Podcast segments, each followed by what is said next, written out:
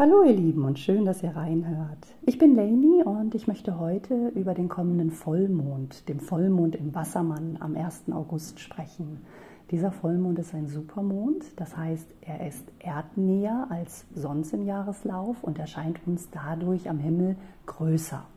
Und ja, der Vollmond im Wassermann ist eine besondere Mischung, muss man sagen, denn der Mond in der Astrologie steht für das Gefühlsleben ja, für all die Dinge, die wir tief emotional wahrnehmen, auch die Dinge, die wir brauchen, um uns sicher und geborgen zu fühlen. Im Wassermann allerdings liegt die Distanziertheit, da liegt die sachliche Bestandsaufnahme, da liegt das sich nicht einbinden lassen ins Emotionale und in gewisser Hinsicht auch dadurch die Unverbindlichkeit. Der Freiheitsdrang kann groß werden und der Fokus liegt mit dem Mond im Wassermann bei der Individualität, also zu entwickeln, ja, wer wir wirklich sind. Und die Sonne im Zeichen Löwe, die gegenübersteht, die spricht eben genau vom Gegenteil. Die spricht vom Ausdruck der eigenen Emotionen, das Gefühlte zu zeigen und tatsächlich auch ein wenig darin aufzugehen, die eigenen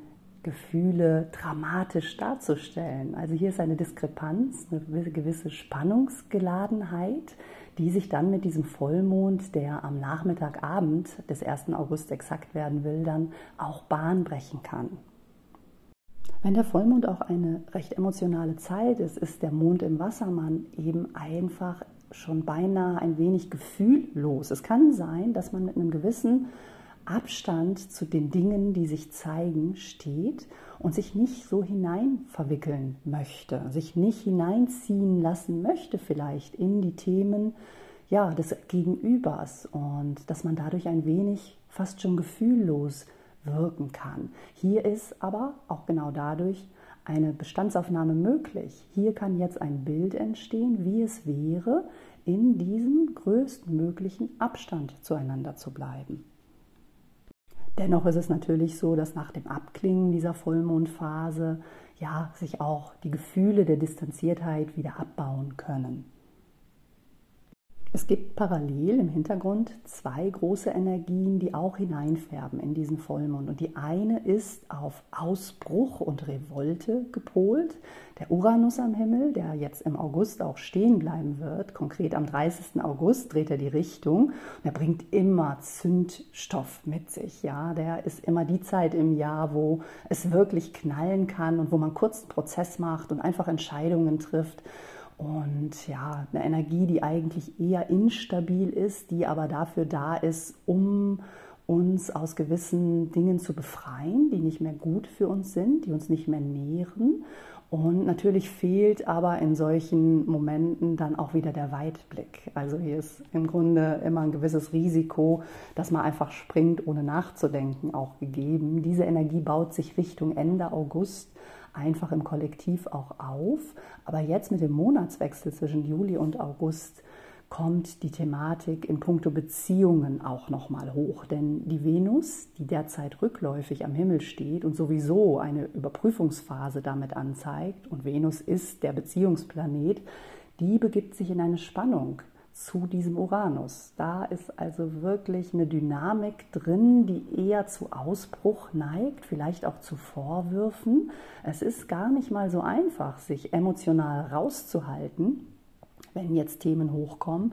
Und die Venus steht auch gar nicht allein in dieser Spannung zu Uranus, dem Rebellen. Lilith, die ja für die wilde Weiblichkeit steht, die gesellt sich zu ihr und die aktiviert die Energie regelrecht. Also hier kann tatsächlich auch ein gewisser Knalleffekt herrschen. Wichtig ist, sich einfach bewusst zu machen, dass die Energien zwar sehr drängend und sehr intensiv auf Ausbruch gestellt sein können, dass das aber ein, eigentlich eher etwas ist, das dann auch wieder abebbt, ja, das jetzt so einen Peak erreicht und dass man vielleicht auch die Dinge, die sich zeigen, nicht unbedingt sofort in eine Umsetzung bringt, sondern dass man vielleicht erst ein bisschen Zeit verstreichen lässt und schaut, wie sieht es denn dann aus in den nächsten zwei Wochen. Denn, denn wenn wir zu dem Neumond gelangen, der am 16. August dann stattfindet, das ist dann ein Neumond im Zeichen Löwe, da ist dann auch eine Energie gegeben, die sich mit Uranus verbindet. Der Neumond findet genau in einer Linie mit Uranus statt. Also wir bleiben so ein wenig in dieser ja, vielleicht doch herausfordernden Energie. Und da kann man immer noch gucken, wie stark ist mein Wunsch tatsächlich in den Umbruch, in den Wandel zu gehen. Ist das etwas, das jetzt momentan mein Abenteuergeist ist oder ist das etwas, das auch langfristig ja für mich notwendig ist? Der August ist für mich insgesamt ein Monat, der mit einer hohen emotionalen Dramatik starten kann durch diesen Vollmond direkt am 1. August. Schaut in euren Horoskopen gern mal nach, wo ihr für euch die Zeichen Wassermann und Löwe finden könnt und ob ihr da Planeten oder Positionen, sowas wie den Aszendenten oder das MC findet.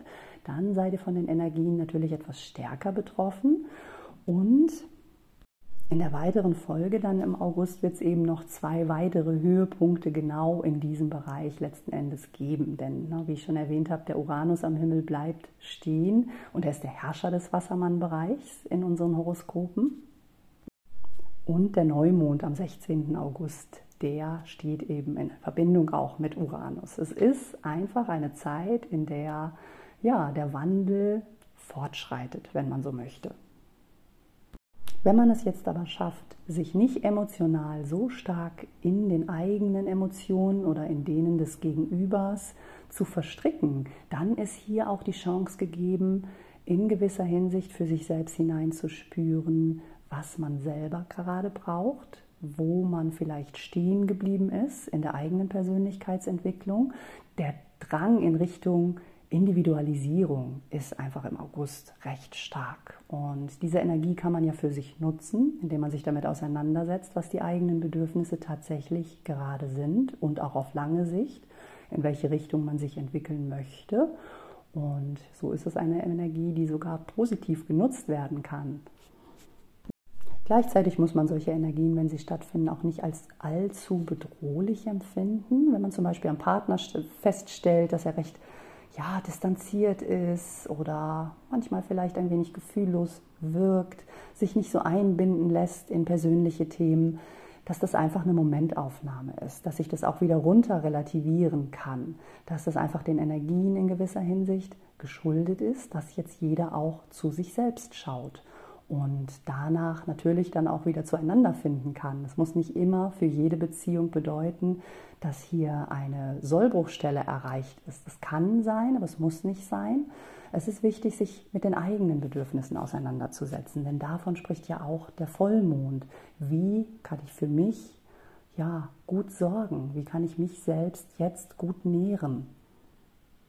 Man darf dabei eben auch das, was ich bisher über die rückläufige Venus gesagt habe, im Hinterkopf behalten. Es ist eine Überprüfungsphase für ja, eins zu eins Verbindungen, Freundschaften, Beziehungen und was am Ende dabei herauskommt, ist ja das, um was es geht, nicht der aktuelle Moment, der vielleicht ja gewisse Dinge pusht und auch das Bedürfnis nach Umbruch pusht, sondern dass es darum geht, ja tatsächlich auch auf lange Sicht zu schauen, was zwei Partner zusammenhält, wo die Gemeinsamkeit liegt, wie der gemeinsame Weg aussehen kann.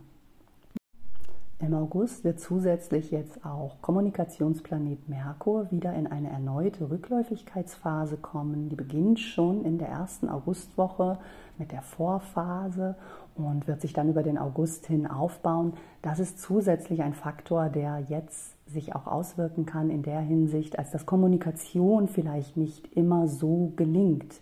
Man muss sich jetzt hier tatsächlich doch ganz gezielt austauschen im Bewusstsein darüber, dass man sich auch missverstehen kann. Das ist ein typisches Phänomen auch für die Merkurrückläufigkeit, dass man zu Missverständnissen neigt, dass der eine von etwas ausgeht und der andere von etwas anderem ausgeht, beide felsenfest davon überzeugt sind, die richtige Sichtweise zu haben und dass man einfach aneinander vorbei kommuniziert. Also ne, das das Tool der Kommunikation ist ein wenig unter erschwerten Bedingungen und auch das sollte man im Hinterkopf behalten, wenn man jetzt gerade spürt, dass es wichtig wäre, auch Dinge miteinander zu klären.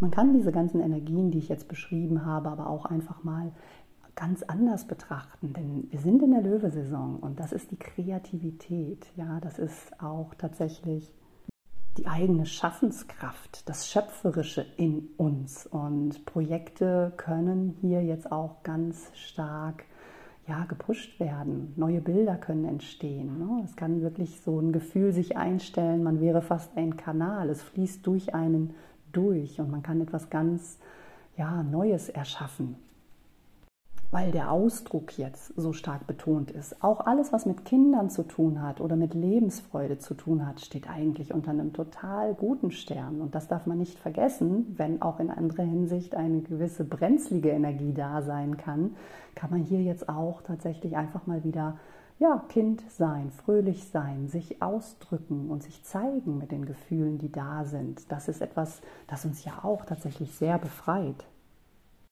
Versucht also das Beste aus diesen sehr spannenden Energien, die auf jeden Fall in gewisser Hinsicht emotional sein können, zu machen. Wir sind in einer Phase, in der wir zwar versuchen, sachlich zu bleiben, in der es aber doch immer wieder emotionale Peaks geben kann. Und ich wünsche euch, dass ihr diesen Vollmond genießen könnt. Und ja, melde mich bald zurück mit den Energien im August, wie sie sich weiterhin entwickeln. Und wünsche euch alles Liebe.